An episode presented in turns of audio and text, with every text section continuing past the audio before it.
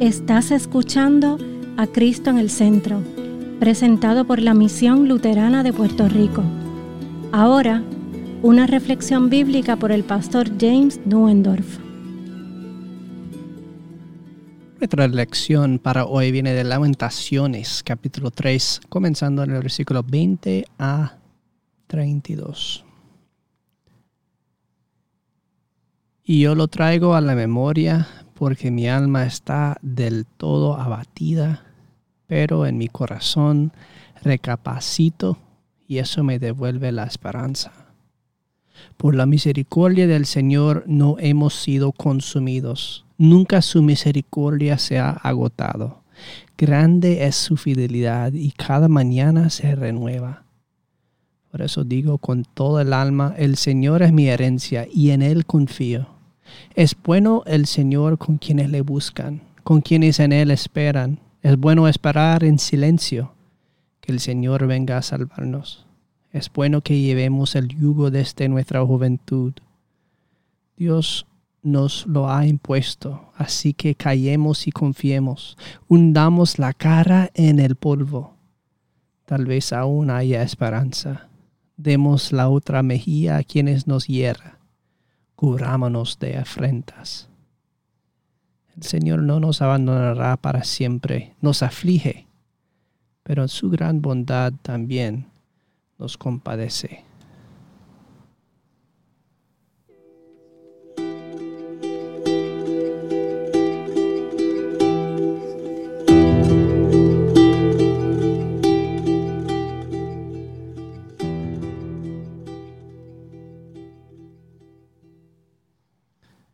Nombre de Jesús. Amén. Wow. Hundamos la cara en el polvo. Tal vez aún haya esperanza.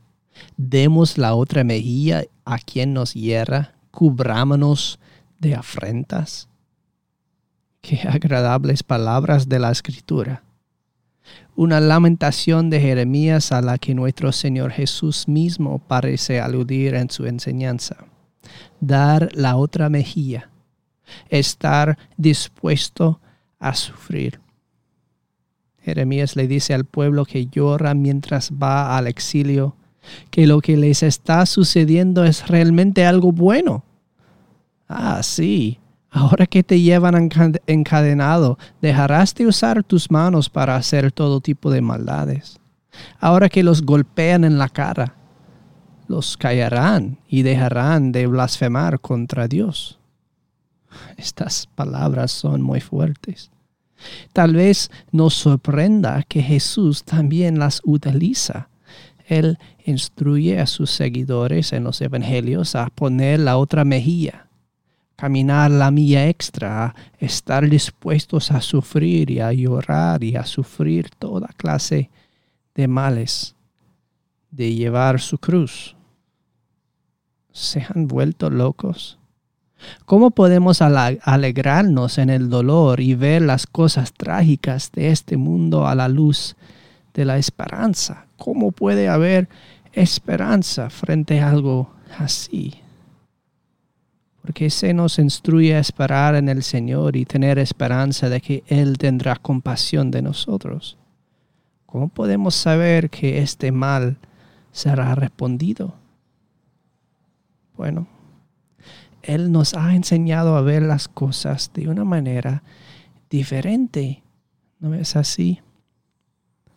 Es la cruz de Jesús que es su victoria cuando todos miren hacia arriba y están llorando y viendo a un hombre destruido y derrotado, los ojos del cielo ven que es todo lo contrario, que esta es la, la victoria final de Dios sobre el pecado y la muerte y el diablo.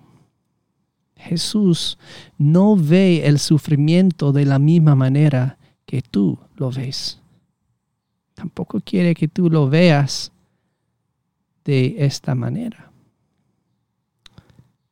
En lugar de esto, comienza toda tu contemplación con estos hechos objetivos que Él te ha dado en su palabra. Tienes por cierto que Dios tiene compasión de ti, que Dios te ama, que Él ha pagado ya todo por ti. Él ya ha derramado la sangre, que tú has sido bautizado en Él de acuerdo a su palabra, uniéndote a Cristo. Él te ha comprado, le perteneces si Dios que ha hecho todo esto por ti, que te ha lavado con la sangre de su Hijo a través del agua del bautismo, que te ha dado un nuevo comienzo, un nuevo nacimiento, una regeneración, si Él hizo eso por ti, ¿tú crees que el sufrimiento actual que estás padeciendo es porque se ha olvidado de ti? ¿Crees que Él puede olvidar a sus propios hijos? que han sido unidos a su Hijo en el bautismo, ¿crees que se acuerda del gorrión que cae del árbol que cuesta dos centavitos? Y se olvida de ti, porque pagó con la sangre de su Hijo en la cruz el precio más alto que jamás se pudo pagar cualquier persona. ¿Crees que si eres empujado al polvo, Él no te levantará? que si te golpean en la cara, tu Padre Celestial no te hará y no vendrá a compadecerse de ti, a hacerte justicia. ¿Crees que Dios es indiferente a ti y a tus sufrimientos? Pues si es así, solo demuestras que tu fe se ha alejado de las cosas que Él ha prometido tan claramente en su palabra y es hora de que tu boca se cae y se ponga en el polvo para que puedas escuchar y oírle hablar a Él como habló en el bautismo de su Hijo.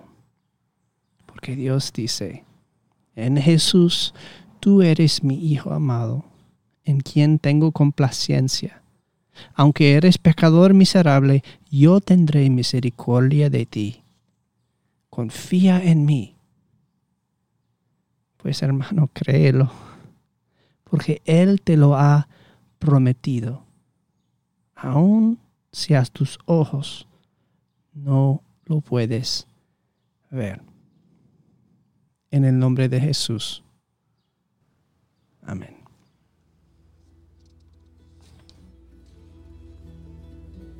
Esta ha sido una presentación de la Misión Luterana de Puerto Rico, a Ministry of the Lutheran Church, Missouri Synod. Para conocer más, visítanos en www.cristoenelcentro.com.